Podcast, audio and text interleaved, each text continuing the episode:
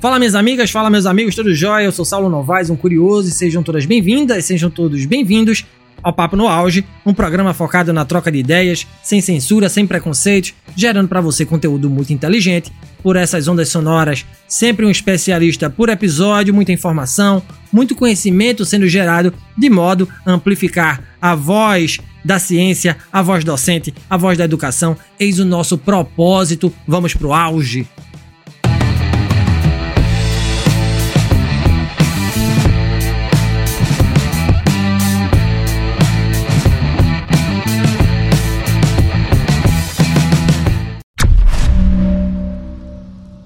Gestão do conhecimento nas organizações desempenha um papel fundamental na era da informação e da tecnologia.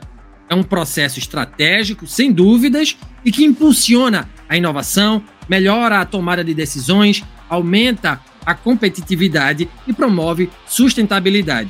Nesta era de mudanças rápidas, as organizações que dominam a gestão do conhecimento estão bem posicionadas para prosperar e se adaptar às demandas do, merc do mercado. Será mesmo? Para destrinchar sobre o assunto e para sanar nossas dúvidas, o Papo no Auge convidou a professora doutora Patrícia de Sá Freire. Ela diz que não é parente do grande Paulo Freire, né? Mas ela é docente da Universidade Federal de Santa Catarina.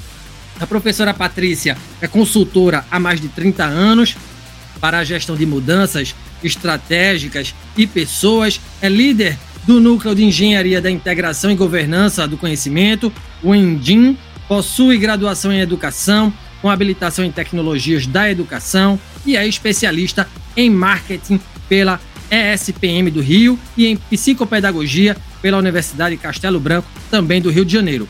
Hoje é doutora em Engenharia e Gestão do Conhecimento, o EGC, professora do Departamento de Engenharia do Conhecimento, pesquisadora do Programa de Pós-Graduação em EGC da Universidade Federal de Santa Catarina e mestre também em EGC pelo mesmo programa. Uma conversa interessantíssima sobre um assunto também muito interessante. De imediato, eu lhe pergunto, professora Patrícia, é, quando surge o seu interesse pela docência, pela pesquisa, pela educação? Bem-vinda a este modesto programa com a professora do seu quilate.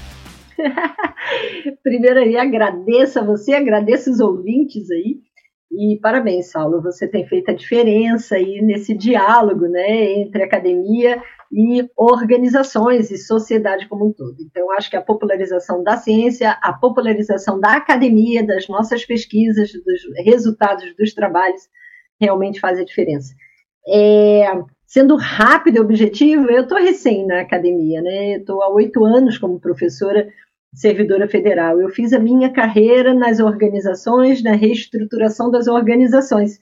E foi lá, né, depois de mais de 30 anos realmente focada como consultora de reestruturação organizacional, como você disse bem, foi lá que eu vi que eu poderia contribuir muito mais, retribuir muito mais a essa sociedade que nós fazemos parte, né, vindo para a academia. Então, eu depois que é, é, eu não estou dizendo parei, porque a gente, quando entra na, na, na, na, universidade, nós temos os projetos de extensão que continuam sendo, abraçando né, a, a, as consultorias. Então, na verdade, eu trouxe para a academia esse meu saber né, das organizações, que facilita muito o diálogo entre as pesquisas para as organizações, como também o, o inverso. Né? É, mas a tua pergunta específica é como é que surgiu essa vontade, né? Como é que é, como é que eu vim parar aqui?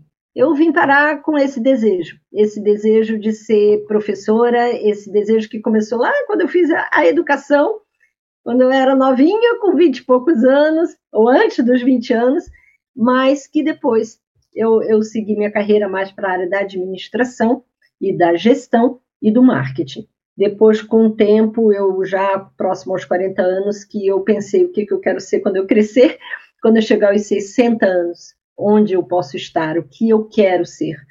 E eu, na, quando eu era consultora, tinha uma brincadeira dos meus colegas que eles falavam, a Patrícia, ela não demite líderes, ela forma líderes, né? Que na reestruturação é muito mais fácil você demitir quem está lá e colocar quem já sabe.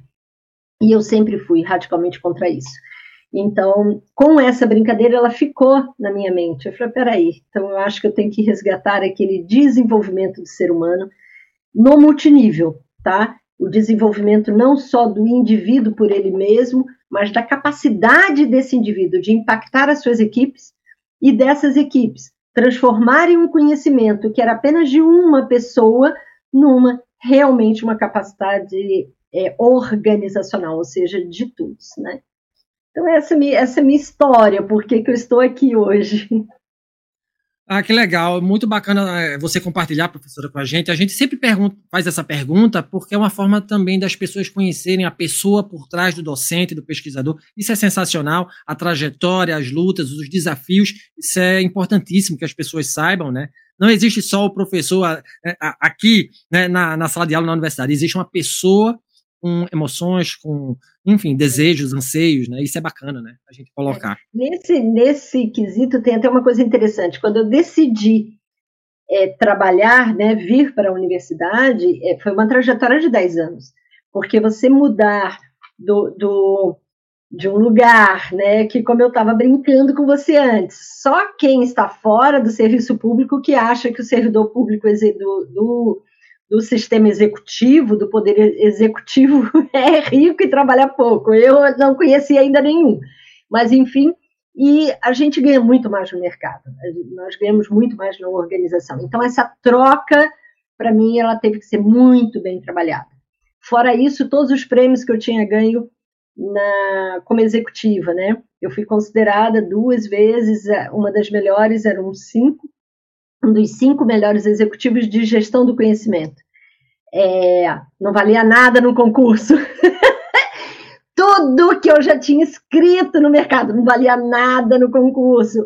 É, todas, mais de 100 empresas que eu reestruturei, o sucesso que eu tinha alcançado, nada valia no concurso. Então, eu tinha que realmente fazer o mestrado, o doutorado e refazer essas minhas produções premiadas para aí sim conseguir entrar e, e, participar de um concurso como é severo na, nas nossas universidades, né? Então, eu não tinha nenhuma relação, então ninguém pode dizer, ah, ela entrou porque era amiguinho ou filha dele, nenhuma relação com as universidades. Então, foi, foi realmente uma trajetória bem, bem heróica, assim, da minha história. Mas vale a pena. O que eu posso dizer é que a prática traz para nós da academia a vida, né? A vivência das teorias é onde a gente realmente consegue ver as possibilidades. E a teoria leva para a prática uma coisa que para mim é o que a gente mais erra dentro das organizações, sabe, Saulo? O, o, o executivo no Brasil, quando você oferece um livro para ele, ele diz: Eu não tenho tempo para ler. Então, o que, que acontece? Eu não tenho tempo para estudar. O que, que acontece com isso? O saber dele fica limitado à própria experiência. A academia traz para ele um saber além da experiência dele. Ele aprende a tomar decisões a partir de dados e evidências, não só mais a partir do que ele acha que é o correto ou o que deu certo até aquele momento. Então, para mim, foi muito importante. Eu, como pessoa, eu, como profissional, Hoje eu posso dizer, realmente tenho orgulho da minha trajetória e, estou mais estabilizada, né, mais consolidada nesse diálogo academia e não academia, entre o que a importância da experiência e a importância dos estudos acadêmicos para que essa experiência ela se expanda de uma maneira de menor risco e maior impacto para todo mundo, né? Desculpa aí, eu falei muito, né? Não, a senhora falou o que tem que ser falado. Eu também nunca, nunca vi, é, nunca entendi essa diferença entre o que é do mercado, o que é da academia. E, sinceramente, assim, eu fiz administração, né? Então, além de letras, eu fiz administração. Então, eu nunca entendi essa separação. Enfim, né, você está formando, obviamente, a universidade. Qual é o papel da universidade? Formar cidadão crítico, mas assim, a gente vive uma outra realidade em que você tem é, uma instituição que forma para profissionais para suprir demandas de mercado, enfim. Então, mas, mas a realidade é essa. tem uma outra dificuldade, tá? Que nós agora, só no final do ano passado, a gente conseguiu realmente, é, mas teve que ser até no exterior. Deixa eu até te falar. Na ciência, na metodologia científica, que ela é importantíssima ser seguida para que os resultados de um projeto de, de, pesquisa não sejam assim da cabeça e do viés de um pesquisador, né? Então, na, na, nas organizações, o que interessa é o resultado. Tanto é que quando eu, eu fazia as, as consultorias, os grandes relatórios que a gente entregava começava pelos, pelos resultados e depois quem quisesse ler lia o como a gente fez, que era sempre no final escondido como apêndices e apêndices. Na academia ao, ao contrário. O resultado é consequência de uma metodologia. Então nós como professores nós começamos a ver se a metodologia está sendo correta, foi correta. Ela foi respeitada, essa metodologia é confiável? Se é confiável, o resultado é confiável. Nas organizações, não. Você pergunta assim, tá, qual é a sua metodologia? Ah, eu tenho um PPT para te enviar. Uau! Então, é tudo uma lógica, sabe? Do, da, da lógica da pessoa em cima daquilo ali. Então, esse diálogo é complicado por causa disso. O que eu disse que mudou ano passado? O professor Roberto Pacheco me desafiou há uns anos atrás, na, na tese de uma banca de qualificação de uma aluna minha, Fernanda Kempner. Nós, é, no nosso laboratório, a gente trabalha muito com pesquisas de cocriação. Somos nós com as organizações, sejam públicas ou privadas, e nós mergulhamos nessa organização antes de definir a nossa pesquisa. Por quê? Nós temos em paralelo um trabalho bibliográfico sério, metodológico sério de buscar as lacunas de conhecimento científico, mas a gente também busca lacunas de conhecimento dentro das organizações. Não adianta eu buscar na ciência uma coisa que as organizações já resolveram, elas duas têm que dialogar na busca desse conhecimento. Então, nós sempre trabalhamos assim, porque sou eu escrita, né, esse diálogo. E na banca de qualificação, o professor Roberto Pacheco falou: olha, você já está trabalhando com a transdisciplinaridade de coprodução. Esta metodologia não tem ainda no Brasil. Ninguém está falando dela, mas nos Estados Unidos já está falando, na Europa já está falando. Ele foi coautor de um livro nos Estados Unidos sobre isso. E ele me desafiou: Você tem coragem de trazer para o Brasil? Eu falei: Eu tenho. E aí, eu, minha aluna, Fernanda Kempler, e uma professora, Lília Alvarez, da UNB, mergulhamos nessa pesquisa. Então, nós fizemos, né, a Lília fez toda uma pesquisa bibliográfica científica em cima disso. Eu fiz o desenvolvimento, mas muito com diálogo, nós duas, fiz, eu fiz um, o desenvolvimento de um framework para a aplicação da é, que a gente chama framework CAD, Knowledge Acquisition Design, essa aplicação da, da, dessa metodologia nas pesquisas organizacionais. Porque existem outros modelos. O livro mostra outros frameworks, outros modelos, outros nove, mas nenhum para o nossa, a nossa pesquisa organizacional. Então, nós desenvolvemos, criamos e aplicamos na tese toda a pesquisa da, da Fernanda Kemper, que foi feita na, nas organizações de segurança pública do nosso Estado, e conseguimos, já estamos com uma, mais uma tese também, feita pela, pela Gisele Tonello, de altíssimo nível, tirou 10 agora em, em enfim, teses muito conceituadas, inclusive como, como prêmio do próprio reconhecimento do próprio programa, sendo indicado ao prêmio da CAPES, ou seja, muito bem feito. Nós escrevemos um livro sobre essa, essa metodologia e publicamos internacionalmente. Nós publicamos numa editora inglesa, que foi uh, lançamento mundial, com reconhecimento de grandes nomes né, no mundo, porque precisávamos disso até para sermos reconhecidos no Brasil. Então, o que, que essa, essa, essa metodologia, rapidamente falando, que é o framework CAD da metodologia, é, é, ela possibilita que a academia ela consiga, desde o início da sua pesquisa, dialogar com as organizações, dialogar com o campo. Para de ser obrigatório que a gente só traga o campo ao final da nossa pesquisa. Ah, eu vou trabalhar a ciência, ah, aí no final eu vou testar, final eu vou validar lá no campo o que eu acho que deveria ser ou o que a ciência está me dizendo que tem que ser. O CAD não, ele nos dá essa possibilidade. Totalmente, ele, ele é mais complexo de ser implantado, óbvio, porque ele tem, ele fala nas duas linguagens, né? E, uh, mas ele tem que respeitar, ele respeita toda a metodologia científica. Então, ele vai nos facilitar. Aos poucos, o brasileiro, a ciência brasileira vai aceitar e ele vai facilitar aí a nossa, esse nosso diálogo. Já gostei e já anotei aqui a metodologia, tá certo? Vou sondar mais. Eu estava vendo seu site ontem, belíssimo, inclusive, né? Azul, adorei pela cor, azul, né? É, e vou fuçar, inclusive, alguns livros bem interessantes lá, alguns textos bem interessantes. Vou dar uma lida a posteriori.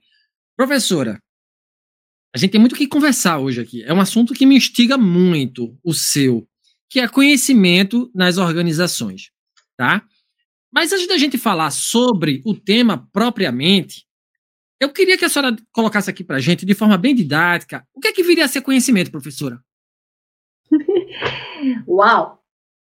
Conhecimento por si só ele já é interdisciplinar, tá? Dependendo da, do professor que você pergunte, do pesquisador que você pergunte, ele vai trazer uma, um olhar sobre ele. Eu tenho um artigo científico, se vocês uh, googarem, como eu chamo, né, se o ouvinte googar é, conhecimento, produto ou processo.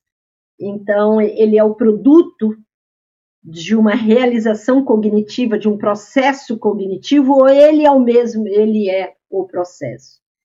Então, e também, que dimensão eu estou falando de conhecimento? Eu estou falando de conhecimento naquela, daquele conhecimento individual, do meu processo cognitivo, do indivíduo, eu estou falando do conhecimento gerado numa integração entre meus pares, entre vários, é, é, num, numa equipe de projeto, por exemplo, o que resulta dali é um conhecimento, então, um conhecimento no nível de grupo, ou eu estou falando de um conhecimento no nível organizacional, ou seja, esse conhecimento que foi intuído pela mente humana, esse conhecimento que foi interpretado pela mente humana a partir do que ela já sabe, esse conhecimento que foi integrado com seus pares, avaliado, validado com os pares, e esse conhecimento que foi aceito pela organização e institucionalizado no nível de organização, ou seja, de, de organização aqui, eu não estou falando de empresa, por isso que eu faço questão de usar o termo organização. Organização pode ser uma família, tá? Então, assim, essa organização, mais de um e mais de uma equipe, ou seja, essa organização institucionalizar esse conhecimento para mudar a prática de todos. Então, que conhecimento nós estamos falando? Né? Nós, no, na Engenharia e Gestão do Conhecimento, no programa EGC, nós tratamos do conhecimento organizacional.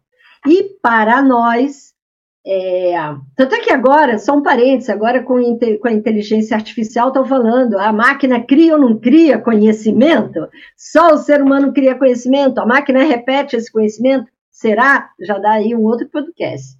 Mas, enfim, para nós, para nós, conhecimento ele pode ser processo ou produto, tá? É, ele é um produto da aprendizagem, então, todo esse processo da aprendizagem na mente humana, ele gera conhecimento, né? Que na linguagem da teoria da aprendizagem seria o aprendizado, né? Materializado num conhecimento que se torna explicitado de alguma forma num produto, num processo, num livro, nessa fala nossa, que ao explicitar, alguém está aprendendo aí do outro lado, isso é um conhecimento que a pessoa está adquirindo. Ou não. Ou é só informação. Se ela só está ouvindo, ficou lá, não fez sentido para ela. Isso é simples informação. Conhecimento é quando faz sentido, quando é interpretado. E essa pessoa vai mudar a prática dela a partir do que eu estou falando. É assim que eu vejo o conhecimento, é assim que nós trabalhamos o conhecimento dentro das nossas pesquisas, ok? Então ela pode ser processo, ela pode, o conhecimento pode ser processo e pode ser produto. O que é bem interessante, quando a gente trabalha isso no conhecimento é processo é produto, tem até uma coisa aqui que eu escrevi, cadê? É para eu não esquecer que quando ele é produto, aí vamos lá, ele é um resultado. Se ele é um resultado, ele é um produto, você pode, enquanto grupo, ou quanto organização, ou você mesmo, olhar e você pode mapear e identificar aquilo ali. Qual é meu aprendizado? O que, que eu tenho? Quando você vai num terapeuta, num psicólogo, ele quer identificar esses resultados que você construiu durante a vida para você poder gerenciar aquilo. Agora, quando ele é um processo de criação do conhecimento, o que, que você pode gerenciar esse conhecimento? Você vai precisar gerenciar esse processo para mitigar os riscos, mitigar as perdas, né? É, é até ampliar, amplificar esse valor que esse conhecimento gera, né? No que você aprende. Então, a, a por exemplo, quem está nos ouvindo agora, ele pode apenas pegar esse conhecimento como produto, mas eu estou gerenciando todo esse meu processo para entregar esse conhecimento, né? Então, é tentando fazer umas metáforas aqui para facilitar o entendimento, mas resumindo para você, conhecimento na maioria das, das áreas de estudo, conhecimento é o resultado de um processo de aprendizagem. Ok? Então, a mente humana, a mente, a, a, o coletivo de um grupo ou uma organização ela precisa gerenciar esse processo de aprendizagem para que esse conhecimento, enquanto resultado, seja gerado. Resumindo aí para. Mais didática do que isso é impossível. Vamos falar agora sobre gerenciamento Opa. desse conhecimento nas organizações.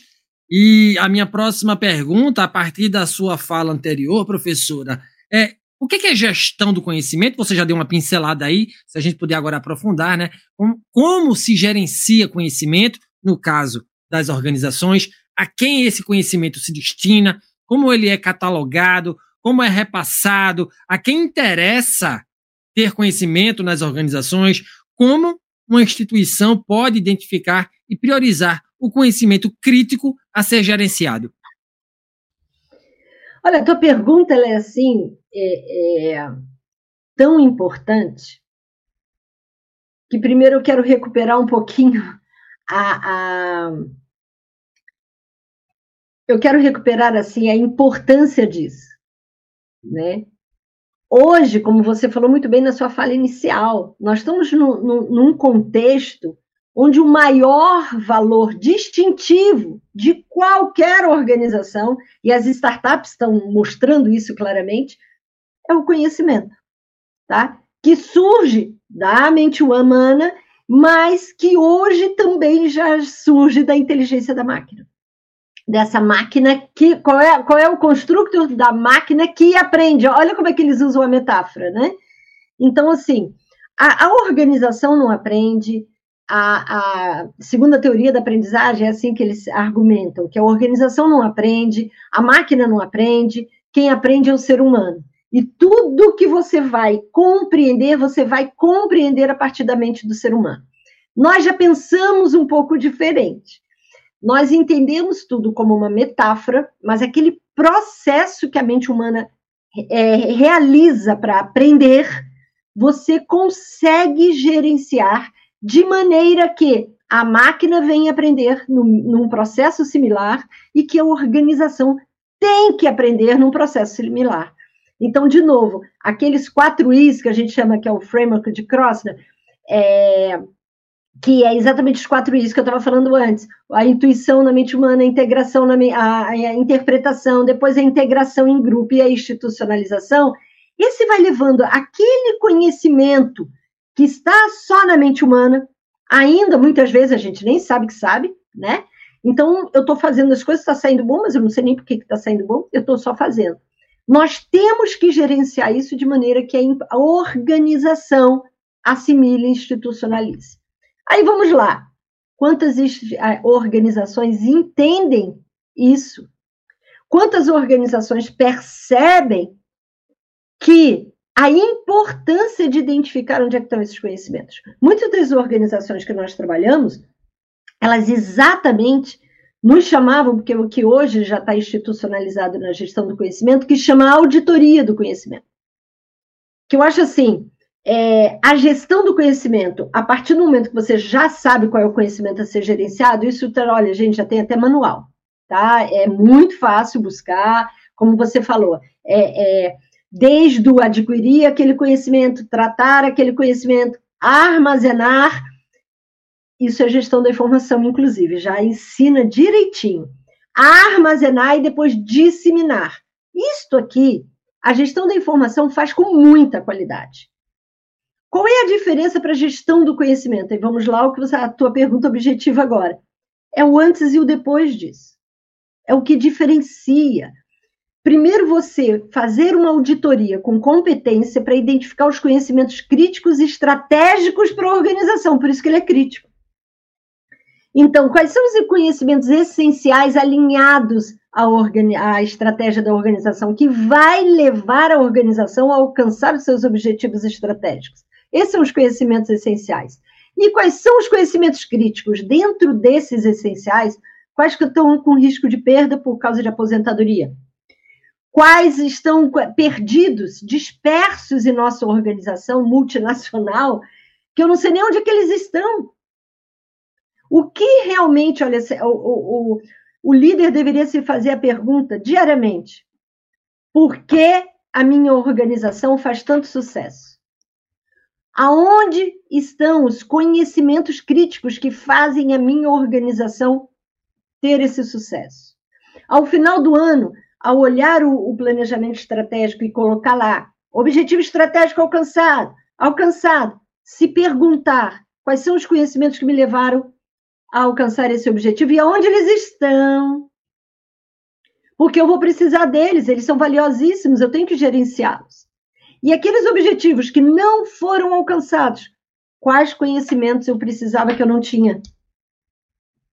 Então, porque hoje é tudo tão mecanicista que diz assim: eu não consegui porque faltou recurso financeiro, não faltou. Será? Às vezes faltou apenas a gestão do conhecimento que agregaria valor à organização ou a um processo específico para aquele objetivo ser alcançado. Então, a gestão do conhecimento ela traz esse valor à gestão da informação. A identificação de tudo isso que eu acabei de falar, desse conhecimento de valor, então a auditoria do conhecimento, né? Que conhecimento crítico é esse? E depois, adianta, vamos lá para o final da ponta, tá? Então, ah, identificamos o conhecimento crítico, vamos lá, então vamos adquirir ele, tratar ele, gestão, passa para a gestão da informação que ela vai fazer. Tratar, colocá-la num sistema, num banco de dados e vai disponibilizar. Concorda? Concordo. E só isso é válido? Não. Sabe por quê? A gestão do conhecimento, ela prova e comprova que o ser humano só saber que aquilo existe não significa que ele vai mudar a prática dele. Ele precisa, vamos lá nos quatro Is, ele, lógico, precisa saber que aquilo existe. Primeiro passo. Só que eu tenho que interpretar aquilo.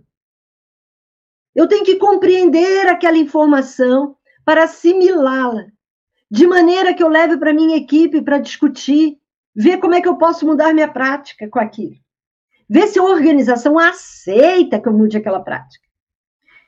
Dá um exemplo bem clássico que todo mundo que trabalha em uma organização que tem planejamento estratégico vai me compreender. Cria-se um novo plano estratégico e vamos lá. O que, que eles fazem? Criou, né? Até colaborativo. Eu, por exemplo, ajudo muitos a fazerem o colaborativo. Então, porque aí você já diminui o erro, porque todo mundo está participando, né? Da construção. Só que aí, no final, é um grupo, é um comitê que define o plano, o plano estratégico mesmo e o mapa estratégico, tá? No final, eles que resumem e tal. E devolve para a organização como? Devolve uma grande palestra dos líderes felicíssimos, inaugurando com um coquetel, um social maravilhoso, prendendo né, nas paredes aquele mapa estratégico lindo, lindo, escrevendo e gastando fortunas numa revista estratégica que ninguém leu. Então, assim, ah, Patrícia, então o que, que a gente faz? Óbvio, e foi por isso que eu ganhei os prêmios até é óbvio que tem que ter grupo colaborativo. A, organização ela tem que fazer grupos colaborativos, tanto na verticais como a cross network, transversal, para discutir esse planejamento estratégico. Ou seja, esse é meu objetivo. Quais objetivos? Ah, nós temos sete, temos oito, temos nove, temos onze objetivos estratégicos. Vamos discutir cada área, discutindo como é que eu desdobro isso para mim. Não dá para eu contar aqui, mas eu tenho casos e casos de erros de interpretação de planejamento estratégico, de mapa estratégico, que deu quase falência em organizações. Porque cada um, cada área interpreta do seu jeito. E aí? E você só vai saber que teve erro de interpretação e erro de aplicação lá no final do ano, quando o objetivo não foi alcançado. Então, isso é gestão do conhecimento. Eu estou dando esse exemplo. Isso é gestão do conhecimento também, fazer as pessoas compreenderem o que está disponibilizado como informação, como dados, né? E aplicar corretamente, de novo, alinhamento, né? Alinhado para que a organização, em seu coletivo, né, multinível, implante o que tem que ser implantado. Coletivo multinível. Guardemos essas palavras, tá? Organizações, né? Muito bem, uma fala poderosíssima, professora. Obrigado, muito obrigado. Obrigada. Continuando, e aí agora vamos falar de benefício, né? Quais, são os maiores benefícios da gestão do conhecimento nas organizações, professora Patrícia? Ai, bom, o macro, vamos chamar assim, o maior deles, ou, ou que é transversal a toda a organização, eu não tenho dúvida que é o alinhamento estratégico, tá? Seja utilizando as ferramentas de engenharia do conhecimento, seja utilizando as, as ferramentas de mídia do conhecimento, seja utilizando os métodos e técnicas e práticas de gestão do conhecimento, todas elas visam o alinhamento estratégico na organização. Alinhamento multinível certo? Então, vamos lá, desde a operação, a área tática, né, ao nível tático, ao estratégico. Esse alinhamento não se faz na hora do cafezinho. Porque hoje é moda, vamos botar todo mundo na hora do cafezinho que eles vão se alinhando ali. Pode estar até alinhando errado, tá? Porque depende do que eu interpretei, estou passando para o Saulo na hora do cafezinho. A hora do cafezinho é importantíssimo para criar o clima de compartilhamento. Mas não é só a hora do cafezinho que vai alinhar né, a estratégia. Então, uh, eu acho que esse é um macro benefício. Agora, quando você alinha a organização à sua estratégia, à operação, você começa a criar um clima de aprendizado.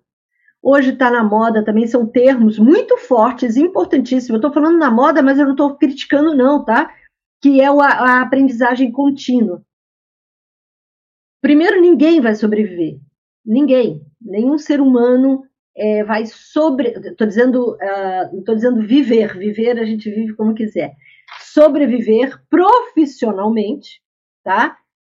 É, sem aprendizagem contínua. O mundo está mudando e a gente sabe disso. Eu estava aqui, há dois anos que eu não pego uma, uma um como é que chama isso? Uma tecnologia que eu usava muito fácil para gravar vídeo. Eu falei, ah, vou pegar aquela que era tão fácil, não existe mais.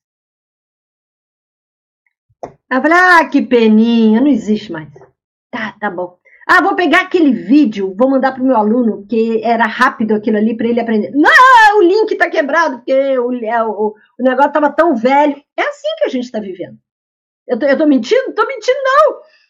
É assim, né? Então, as exigências são outras, os desafios são monumentais.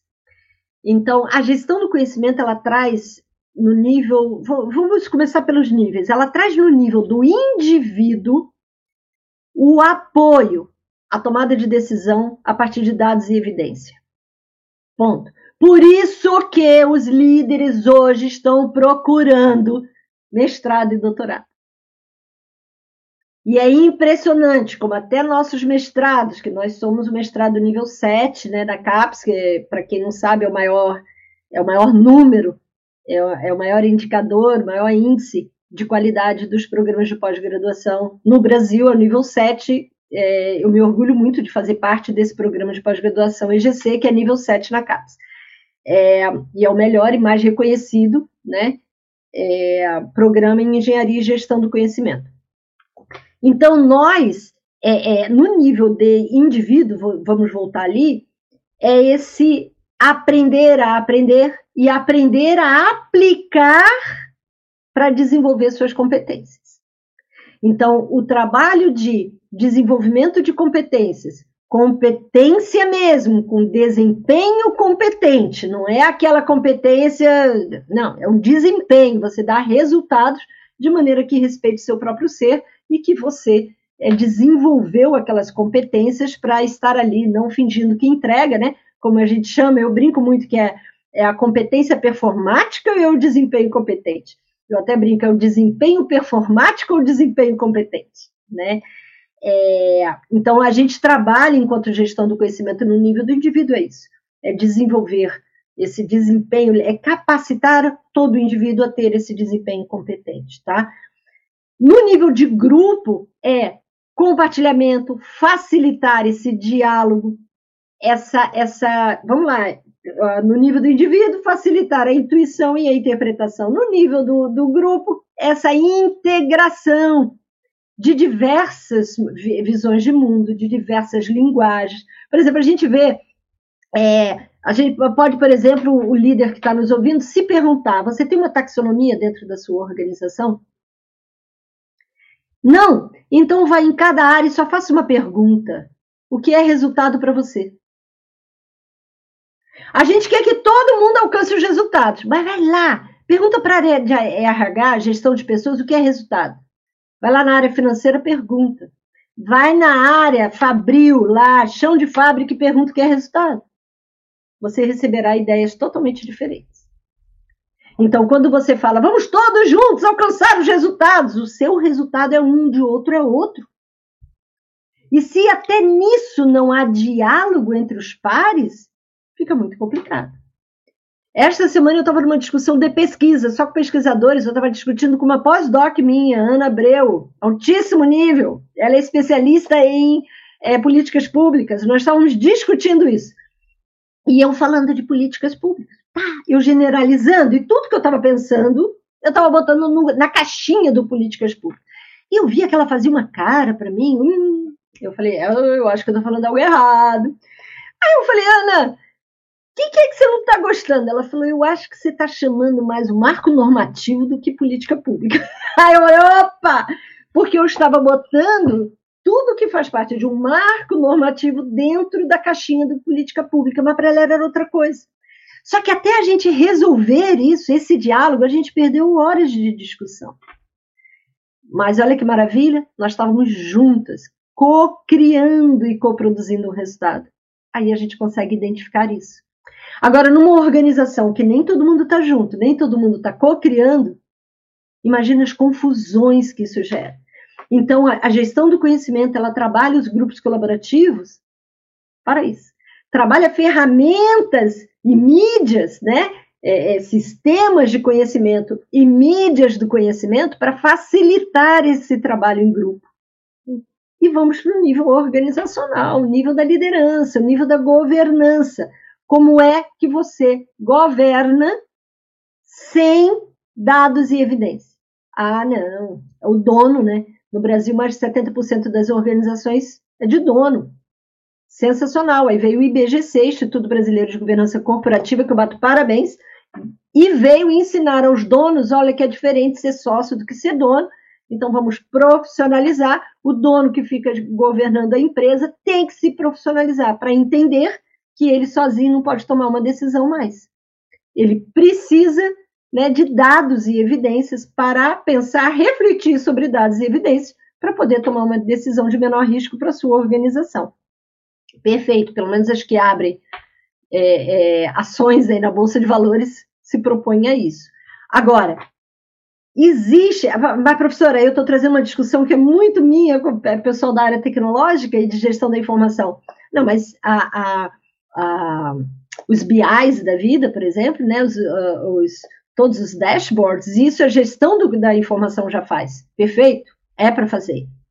Só que a gestão, a, a, no nível de tratamento de dados e informações, alguns vão ficar chateados comigo, mas no nível de tratamento de dados e informações, você está trabalhando muito a análise descritiva. Então, eu estou pegando os dados que a minha organização produziu até agora, estou olhando para trás, concorda?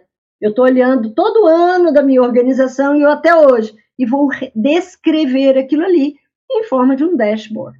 Perfeito. Então, isso a gestão da informação faz com maravilha. Vamos dialogar gestão da informação com gestão do conhecimento? Porque a gestão do conhecimento só existe a partir da gestão da informação. Então, com esse diálogo das duas, a gestão do conhecimento já vai para uma análise é, é, preditiva, para uma análise prescritiva, e aí a gente já vai avançar com múltiplos cenários, entendeu? Uma, uma análise multicriterial, onde nós vamos fazer cruzamentos e análises, não vou dizer mais inteligente, mas mais uh, de olhar para o futuro, a partir do que existe, quais são os cenários futuros. E isso diminui o risco da organização na sua tomada de decisão.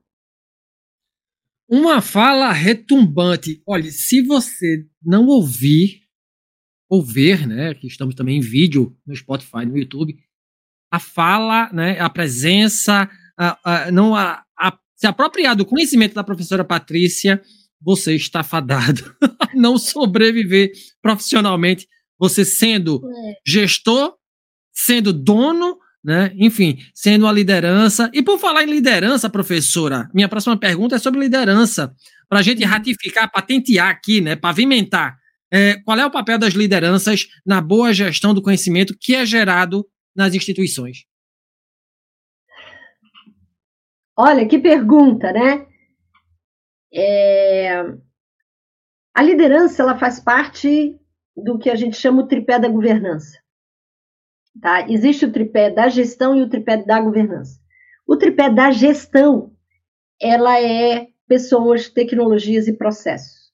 Então, no nível tático, você precisa gerenciar esse tripé para que é, a organização se considere bem gerenciada. O nível da governança, ela tem outro tripé. Ela tem o tripé da, da, da liderança, da estratégia e de controles e monitoramento. Então, a liderança, ela está lá no nível da governança. Ela direciona a organização para a estratégia. Então, a governança, ela define a estratégia, é a liderança que dirige toda aquela máquina em direção à estratégia. E ela usa o óculos dos dados e evidências que estão é, é, demonstrados e apresentados nos controles e monitoramento. Então, qual é o papel da, da liderança para a gestão do conhecimento? É o papel estratégico.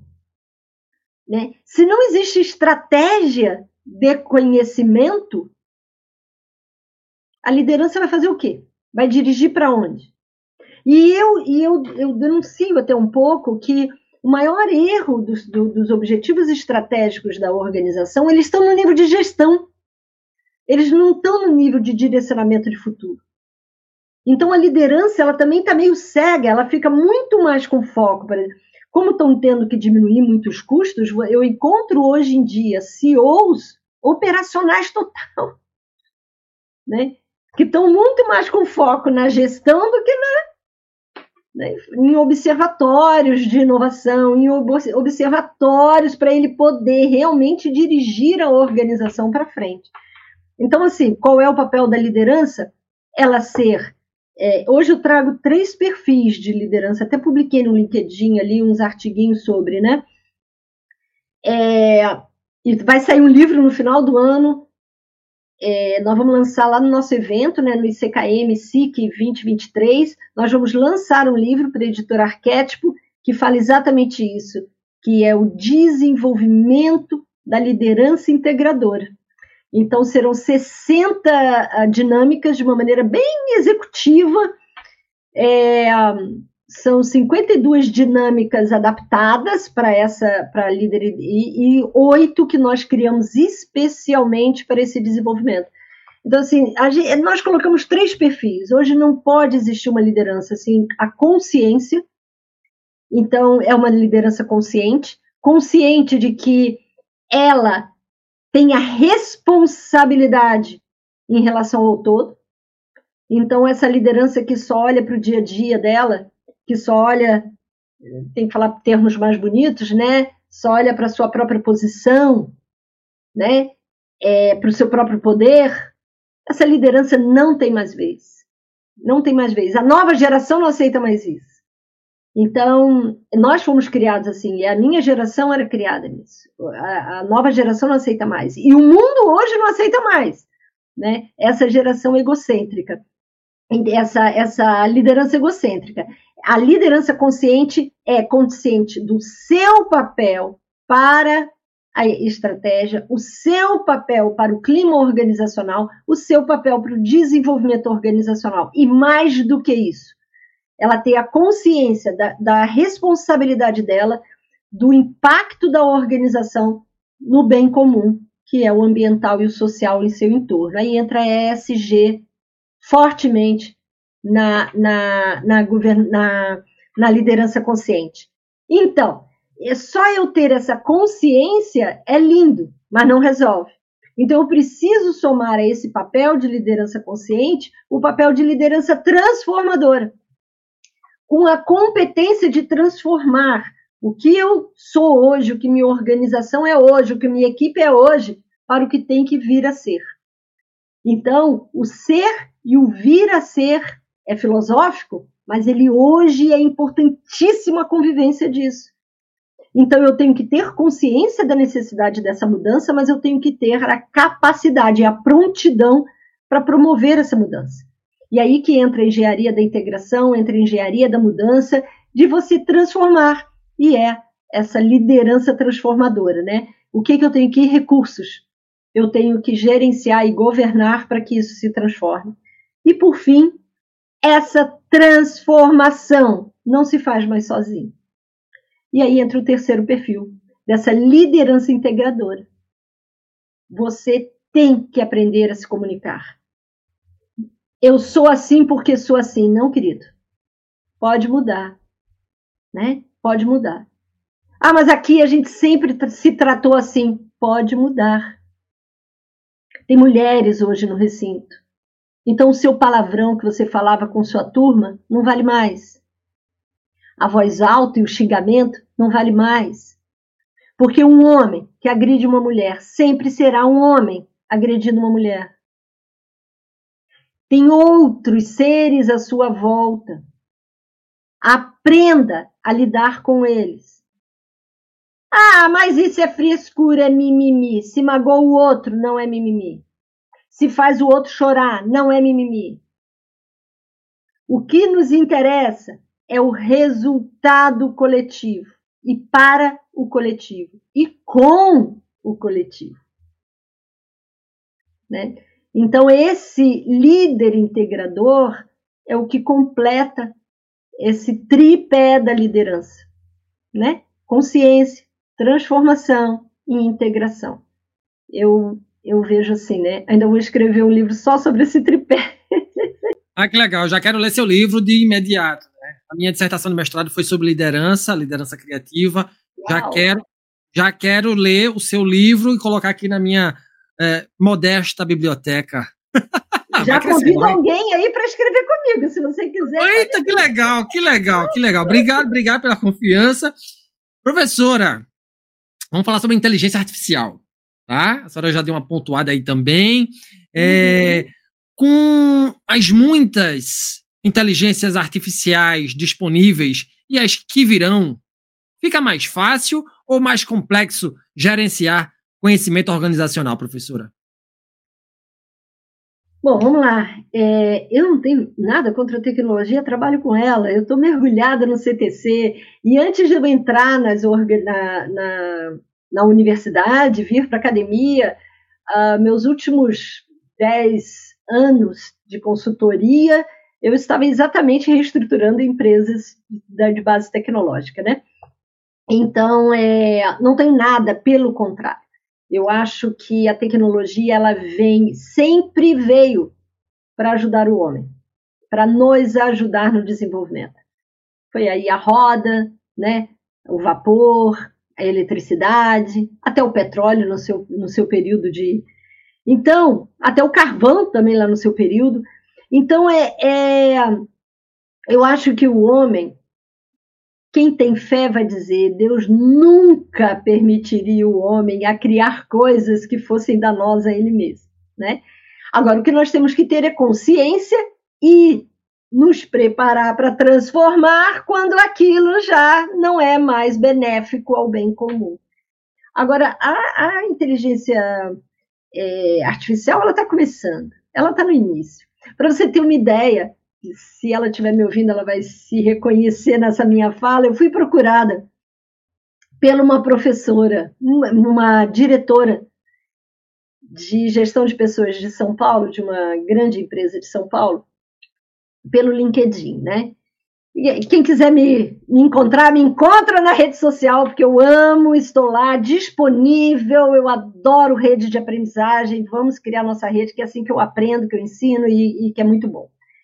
E aí essa diretora me procurou, eu não conhecia ela, né? Ela ficou minha amiga exatamente para me entrar em contato comigo e ela veio falando, olha, eu estou procurando sobre esse, esse, esse tema da Universidade Corporativa em Rede que, eu, que nós desenvolvemos.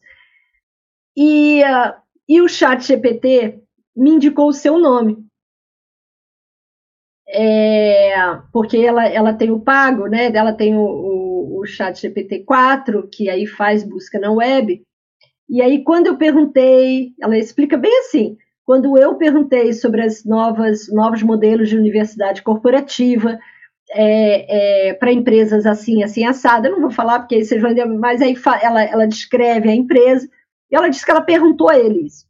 E aí o chat GPT diz: é, o melhor modelo para né, é a Universidade Corporativa em Rede, da professora Patrícia Safrei. Eu comecei a ler, eu falei, uau, o chat GPT já está me indicando, que coisa louca, né? Coisa insana. Aí ela falou: aí eu estou te procurando, porque ele indicou um artigo, olha só, Sal.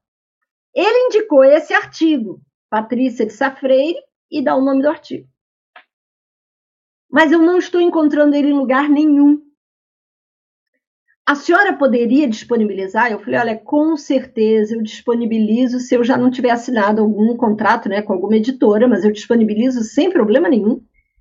E, e Porém, esse artigo não é meu, mas deixa, pode ser tão antigo que eu não estou me lembrando. Espera aí. Eu fui no meu Lattes, quem não, quem não sabe, nós educadores, né, nós da academia, nós temos uma plataforma onde está listado todos os nossas, todas as nossas produções, uma por uma. E aí eu fui lá. Falei, não tem esse nome. Tem parecido. Aquele não tem. Aí eu falei para ela, olha, ele inventou. Porque ele busca o tema que você quer com a pessoa que fala sobre aquilo. E aí é o que eu falo para os meus alunos, eu levo isso para a sala de aula e falo para eles, olha, cuidado. Usar a inteligência artificial hoje é para quem sabe o tema. Não é para quem não sabe. Porque ele hoje ainda é uma automatização, uma aceleração do que você já faz. Ele não é mais do que isso.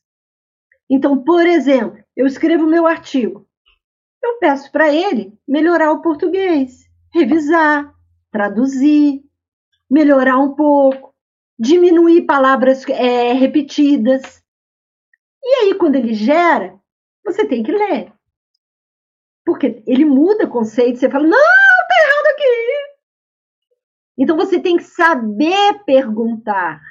E mais do que isso, você tem que saber o que você, o que ele teria que escrever para você revisar, para ver se não tem bobagem ali. Porque tem muita bobagem, tá? Muita bobagem. Então, é, resumindo, não sou nada contra.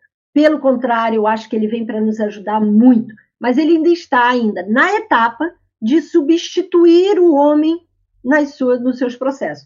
Ele vai atrapalhar a gestão do conhecimento? De jeito nenhum, ele vai ajudar em muito. Ele vai ajudar em muito. Né? Por exemplo, para criar taxonomias, para poder. O chatbot, porque ele é um chatbot inteligente, mas o chatbot já fazia isso muito para gente, né? Aqueles perguntas e respostas. Mas, por exemplo, você tem um site que tem um chatbot, ou o nosso próprio WhatsApp. Que, que a gestão do conhecimento faz? A gestão do conhecimento, você cria uma ferramenta inteligente de conhecimento que vai, a partir de uma taxonomia, fazer uma seleção naquele todo que está ali, fazer busca de padrões, para poder criar uma taxonomia, para poder criar descrição daqueles valores, daqueles elementos, para alinhar, de novo, alinhar todos os viventes, todos os sujeitos. Então é um pouquinho além, sabe? Mas ele vai, ele vai substituir muito dos trabalhos da gestão da informação. Tá? Ainda não está substituindo, ainda não está. Aí se você me perguntar, professor, mas você acredita que ele vai? Vai. Vai, porque ele vai criar padrões. É, tudo que nossa mente faz em é padronização, ele vai, ele vai facilitar. Muito bacana, professora. É uma pena que a gente já está chegando no final desse grande bate-papo. Eu aprendi muito. Assim, eu já estou com aqui com uma listagem de, de, de, de livros e de conceitos para serem buscados aqui, tá certo? E aí a minha última pergunta é, vamos falar sobre barreiras, né? Quais são as principais barreiras que as organizações enfrentam? Você já deu algumas pinceladas ao longo da nossa conversa, né? Ao implementar um sistema eficaz de gestão do conhecimento. Eu, e eu pergunto isso, professora, porque, de acordo com o Instituto Gallup de pesquisa, 72% dos brasileiros não estão engajados no trabalho. Isso é uma crise de engajamento generalizada, pois temos líderes, e você já, também já pontuou, né? Líderes que não inspiram, colaboradores que não curtem seu local de trabalho, pares que não dialogam. Comunicação é uma coisa é, extremamente complexa dentro de um espaço de trabalho. Isso não compromete a aprendizagem organizacional. Mudar esse panorama é possível, dado o cenário, professora? Sim, eu, eu acho que é possível. Começa pela sua pergunta anterior: o que, que os líderes podem fazer? Né? Eu, eu até ampliaria o que, que, é, o que, que a governança pode fazer. Para mim, isso tudo começa com, uh, não na gestão, de novo, ela é responsabilidade da governança. Mudar isso começa com a criação de estratégias para conhecimento, né? Conhecimento e aprendizagem. Se no planejamento estratégico da organização não tem lá conhecer e aprender, a, ela está com foco na gestão e não com foco no futuro. Então, a, a, é um problema, é, começa por aí.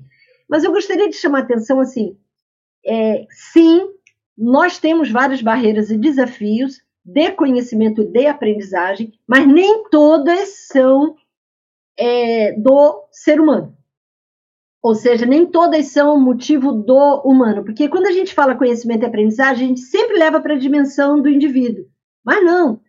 É, existe, até eu posso passar para você depois, um artigo que eu uso muito, que é do site, que eu uso muito em sala de aula e distribuo muito nas organizações. Inclusive, eu faço um diagnóstico de barreiras para aprendizagem, para gestão do conhecimento das organizações, ensino aos meus alunos e tudo, é que é o seguinte: só apenas de todas as barreiras, que são vinte e tantas, apenas oito estão relacionadas ao ser humano.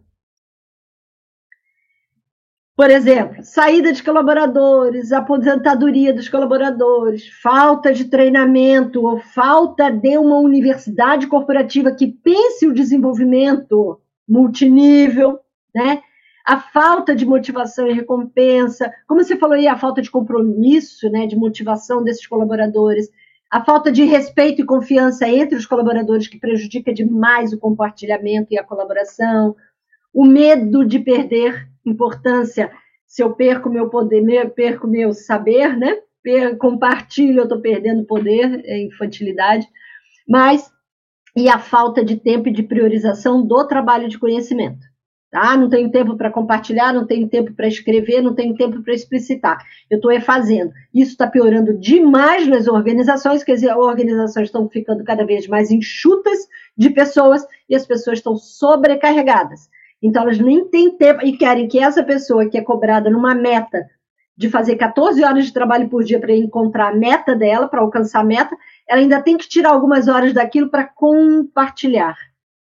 Então, esse mecanismo, esse modelo tem que ser refeito. Então, mas apenas essas oito estão ligadas às pessoas. Eu vou ler aqui até outras para você. Tanto a falta de informação como excesso de informação. Isso prejudica demais a gestão do conhecimento. Então, nós temos falta de informação, porque bloquearam, não te deram. Você precisa para o teu trabalho, mas, ó, não, não, não, compartilha com ele não. Já tem que passar pelo seu chefe o acesso àquela informação. Quer dizer, então, tanto o excesso como a falta, a falta de apropriação dos problemas de gestão do conhecimento, porque como não tem estratégia para, eles nem identificam os problemas de, de compartilhamento, de colaboração, de tratamento, de tecnologias necessárias de sistema de conhecimento, que acham caro e estão gastando em outras coisas. A dificuldade de, de, de, de codificar os conhecimentos tácitos. Para quem não sabe, conhecimento tácito é o conhecimento que está ainda na mente humana. Está ainda é, até o conhecimento implícito à sua prática de trabalho. E eu tenho que identificar aquele conhecimento, se ele é um conhecimento crítico ao sucesso da organização, eu tenho que identificar quem é aquele ser humano que detém aquele conhecimento. Eu tenho que, muitas vezes, a gente filma a tarefa para poder identificar o processo de fazer aquela tarefa e poder explicitar ela para poder divulgar e, e, fazer outros entender. Aí tem mais coisas, por exemplo, a própria falta de infraestrutura tecnológica. Ah, professor, ainda existe empresa sem. Oh, existe. Existe muita empresa que ainda acha bobagem investir em tecnologia. Né? a falta de, da própria estrutura organizacional ou o excesso de estrutura organizacional muito, muito baseado em várias hierarquias, várias hierarquias e o diálogo se complica, ou então a própria estrutura organizacional ela é muito de unidades que não dialogam, é, a falta de metodologia para a gestão do conhecimento, isso é outra coisa problemática faz gestão do conhecimento sem nem, nem saber o que, que é isso, nem saber os bloqueios que existem, nem saber o processo, os subprocessos de gestão. É a mesma coisa, você entra em empresas, ah, eu tenho gestão de pessoas, você vai lá ver é pagadoria, porque ele nem conhece os subprocessos de gestão de pessoa para poder, né, você que é da administração, sabe? Falta recurso financeiro dedicado a isso, porque, lógico, se não tem estratégia, não tem recurso financeiro dedicado, né? É, e quando eu falo assim, liderança, falta comprometimento dessa liderança. Então, um, se a gente une a tua pergunta anterior a essa, é, eu perguntaria, eu acho que eu estou deixando algumas perguntas aqui até para os líderes, né? Mas eu acho que o líder poderia se perguntar, sabe? A governança poderia se fazer essa pergunta. É, até que ponto eu sei o que é gestão do conhecimento? Até que ponto eu sei a importância da gestão do conhecimento? Até que ponto eu sei a diferença entre conhecimento estratégico, conhecimento crítico e gestão desse conhecimento crítico? Porque se eu não identifiquei nem quais são os meus conhecimentos críticos, qual é a importância de eu gerenciá-los? Não existe. Então tudo começa com esse aprender a auditar esse conhecimento crítico, né, para poder definir um modelo de gestão dele. Então, eu acho que esse seu trabalho aqui, é, é, essa entrevista, né, espero ter ajudado mesmo, porque uma última barreira que esse autor fala, que é bem pra, importante, é a incompreensão das organizações sobre o que é gestão do conhecimento. Como elas não sabem o que é, porque é, como ela é multifacetada, tem muitos consultores que chegam dizendo assim: gestão do conhecimento é para gestão de competência. Gestão do conhecimento é eu colocar é, sistemas intranet social. Ah, eu já faço gestão do conhecimento aqui, eu tenho intranet social. Entende? Então, é, como ela é multifacetada, a, a, as organizações acham que já fazem. E é esse achismo que esse autor define como incompreensão da gestão do conhecimento, que aí ele, ele não consegue é, alinhar os próprios processos de gestão do conhecimento com os processos de negócio. E aí não tem resultado. Né? Professora, eu queria lhe dizer um negócio. Tal qual Clarice Lispector, que promovia né, é, epifanias com seus textos, né? A senhora, com esse episódio aqui, me trouxe, pelo menos a mim, e acredito que a muitos e muitas, falas epifânicas, né? Verdadeiras. É, é, é, verdade, vou até ser redundante. Verdadeiras verdades, né? Epifania, trago verdades a, é, pra gente. Obrigado, obrigado. E infelizmente chegamos ao fim do Papo no Auge de hoje. Eu conversei com a professora a doutora Patrícia de Safreire, docente do Departamento de Engenharia e Gestão do Conhecimento da Universidade Federal de Santa Catarina, oitava melhor instituição de ensino do Brasil, saiu agora recentemente.